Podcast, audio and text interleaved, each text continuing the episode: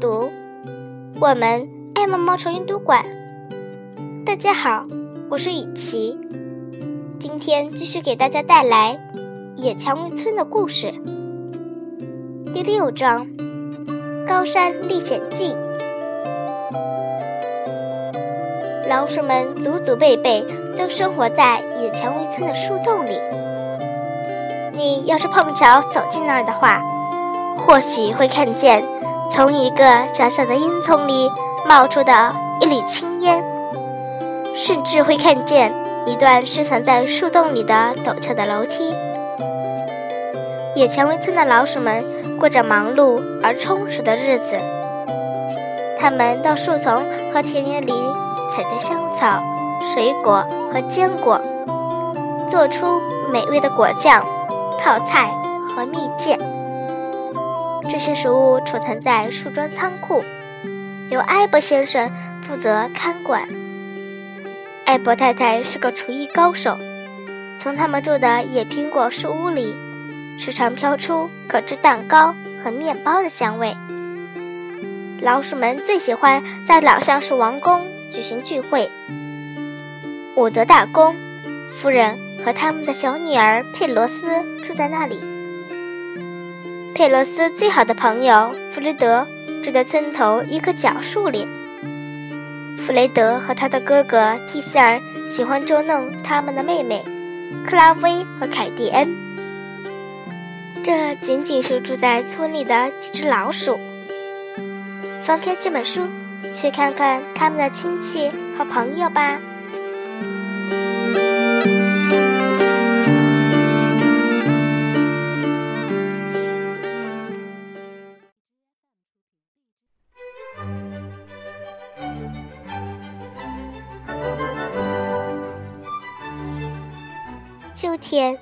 上就要过去了，天气阴冷潮湿。这天。弗雷德来到纺织工莉莉和弗莱克的家里，织布机咔嗒咔嗒响，纺车轮子嗡嗡的转动，他们正忙着织布呢。生活在高山上的田鼠们，他们的被子都被飞蛾啃光了。莉莉和弗莱克要帮他们织新毯子，渡过难关。我可以帮忙吗？弗雷德问。谢谢你，弗雷德。现在还不需要。莉莉说：“你可以去找本书看。”弗雷德走到书橱边，从书架上发现了一本厚厚的《野蔷薇村古代英勇探险家》。他抽出这本书，坐在凳子上。翻看起来，霍维豪伯爵，他念道：“决心要征服高山上最高峰，因为他知道那里能找到金子。他独自一个人出发了，带上所有可能用到的工具。”弗雷德看得入迷了，纺车的嗡嗡声。仿佛变成了雄鹰展翅飞翔的声音，织布机的咔嗒声变成了高山上岩石掉落的声音，雨点敲打窗户的声音也变成了从某个被遗忘的山洞深处挖出珠宝的声音。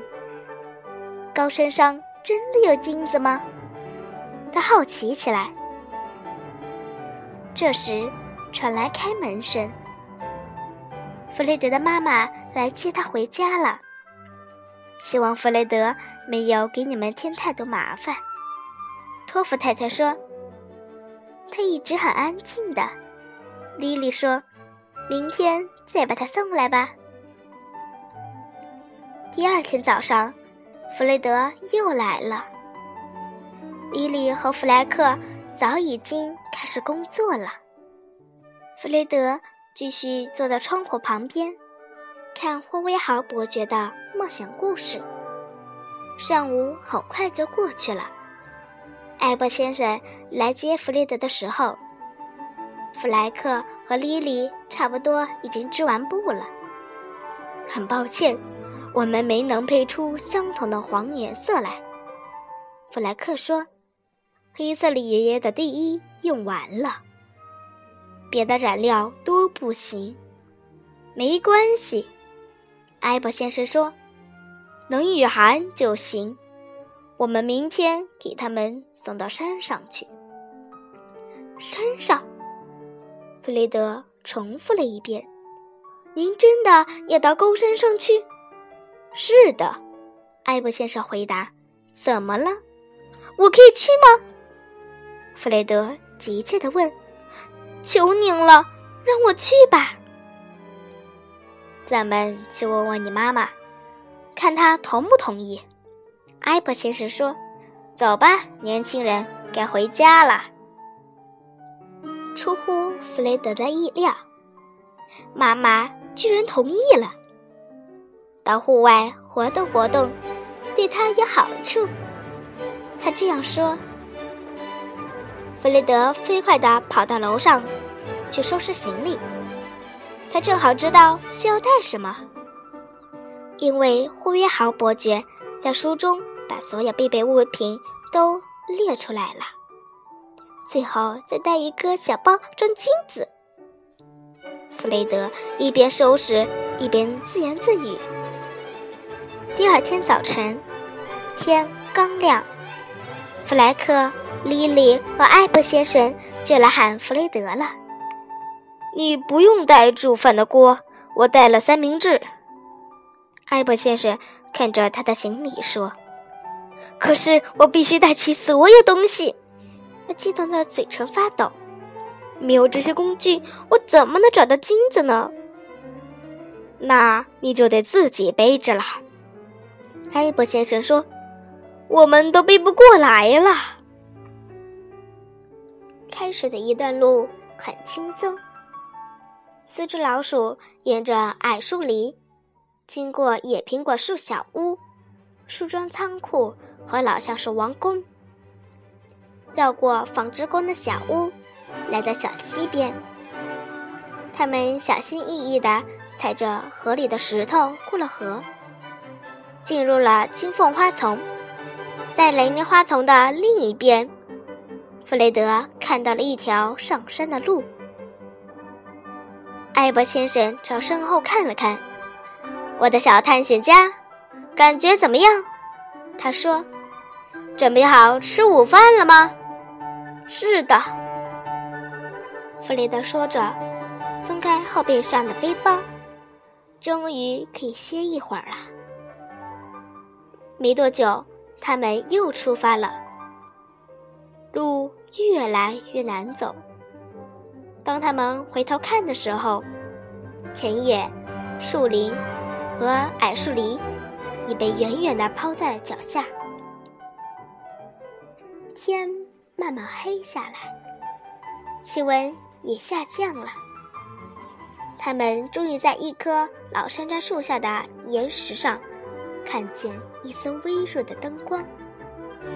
我们到了，艾伯先生说。敲敲门，弗雷德。一只上了年纪的田鼠把门打开一条缝，看到是埃博先生，他叫了起来：“天哪，真难想象你爬了这么长的山路，你的腿还好吧？”老鼠们走进小屋，围坐在火炉边，喝着热乎乎的月菊汤。大人们的谈话声在弗雷德的耳边飘来飘去，他很快就睡着了。接下来的事，他只觉得有早餐的香味和炉灶上嘶嘶的响声。弗雷德美美的吃了一块有花椒果冻的燕麦蛋糕。当埃伯先生宣布该离开了的时候，他感到。很失望。我们不能先去探险再回家吗？他乞求说。弗雷克和我得回去工作，莉莉说。不过你们可以晚点儿走。我想，艾博先生动摇了。悬崖边有些上好的刺柏。艾博太太喜欢用刺柏果酿酒喝。弗雷德紧接着说。于是，大家互相告别后，艾博先生和弗雷德动身继续向山顶爬去。弗雷德跑在前面，很快就接近悬崖了。看呐！弗雷德大叫：“是金子！”别傻了，弗雷德！艾博先生喊道：“那不是金子，快下来！”弗雷德朝前面看了看，我下不去了。他说：“我害怕。”在那等着。艾博先生担心极了，他小心的把爪子放到岩石的裂缝里，慢慢的爬到弗雷德的身边。我们朝这边走，也许还有一条路。他说：“我们肯定不能从来时的路下去了。”他们集中精力，沿着狭窄的悬崖边缘慢慢向前走。这时，山谷中升起了雾气。要是我们有绳子就好了，艾博先生说：“我们俩应该用绳子绑在一起。”弗雷德把手伸到背包里，变出一条绳子，把脸转向岩壁。弗雷德，一次迈一步，我们就能走得轻松些。他们朝前走了很长时间，然后停下来，坐在一块潮湿的岩石上休息。这时，雾气已经散开了，在下方露出一片陌生的山谷。艾博先生有些担心，他们得在山上过夜了。他觉得腿疼得要命。该怎么办呢？都怪我，弗雷德说：“我不是故意要让咱们迷路的，我只是想像霍威好伯爵一样找金子。”别担心，埃博先生说：“我们先找个地方过夜。”前面不远的地方，道路变宽了一些。在一块深处的岩石下，有个小山洞。看，弗雷德喊道。他跑过去，把背包扔到了里面。我们的露营地。艾博先生小心翼翼地在洞口的苔藓上面坐下。要是我带了烟斗，多好啊！我们就可以生一堆火了。他叹了口气。不过没关系的，我们也可以抱在一起取暖。弗雷德又在忙着翻包了。他从包里找出了火柴。我去看看山洞里有没有干木头。他精神抖擞地说：“弗雷德！”艾博先生敬佩地喊道。你真是个探险家！没用多长时间，他们就点起了一堆熊熊的篝火。弗雷德还变出两条毛毯。他们把衣服脱下来，放在篝火前烘烤，用毛毯把自己紧紧包起来。弗雷德骄傲地变出了一顿丰盛的晚餐。为了打发时间，艾博先生开始给弗雷德讲他年轻时的历险故事。他们说话的功夫，雾气渐渐散去，头顶上露出了繁星密布的天空。周围静悄悄的，只能听到小溪潺潺的流水声。这条小溪从山谷中流过。在月光下像一条银色的丝带。他俩被篝火烘烤得热乎乎的，开始打起了瞌睡。没过多久就睡着了。第二天早上，他们被照进山洞里的阳光唤醒了。真是个好天气。弗雷德朝外面看了看，说：“我看到了一条下山的路。”艾伯先生坐起来，伸了伸腿，腿还是很疼。下山的时候。我们得走慢点了，他说：“是因为您的腿吗？”弗雷德说着，从急救包里拿出一罐药膏，给艾博先生涂抹了一些。然后他们收拾好行李，沿着那条路下山了。埃博先生支撑着走到小溪边后，还是走不动了。别担心，弗雷德说，装作很乐观的样子，总会有办法的。突然，他跳了起来，我想到了！他兴奋地喊道：“我们可以顺着溪水飘下去。”他捡来一些结实的树枝，用绳子捆扎在一起，做成了一个木筏。来吧！艾博先生，弗雷德说：“让我们试试看。”他们小心地爬上木筏。艾博先生松开抓住河岸的手，他们的木筏就出发了。木筏顺流而下，被溪流冲到水中央，有时飞越水中的巨石。有时又撞到陡峭的河岸上。帽子，弗雷德喊道：“我的帽子丢了！”别管它了，艾伯先生说：“抓牢了，前面有块大石头。”弗雷德紧紧抓住木筏的两侧，他们随着木筏在水面上漂浮着。小溪的下游，邋遢地正摆渡一群老鼠到上游的金凤花丛去。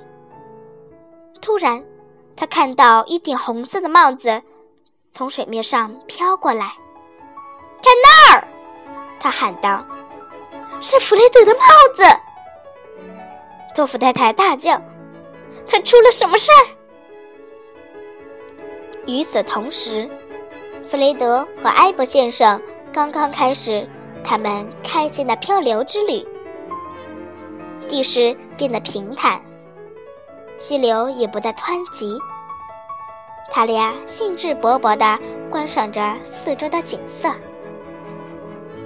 绕过弯道的时候，他们看见了野蔷薇村的老鼠们。这时，艾伯太太也看到了他们，她喊道：“看那儿，快看那儿！”他们在那里。老鼠们惊奇地转过身，看到了他们。快！邋遢地大声喊道：“抓住这条绳子，我会把你们拖到岸边的。”弗雷德和埃博先生得救了，他们上了岸，和大家一一拥抱。不一会儿，他们就回到了家里。围坐在火炉边，一边吃着蛋糕，一边喝着巷子咖啡。都是我不好，弗雷德说：“我要找金子，然后就被困在了悬崖上。可惜只找到了这块没用的破石头。”说着，他从口袋里拿出他装金子的包。弗雷德，这不是块破石头。这是黑刺里爷爷的第一，是非常稀有的。你是从哪儿找到的？弗莱克激动地说。莉莉跑去拿来纸和笔，弗雷德骄傲地画出一张地图，让大家能再次找到那个地方。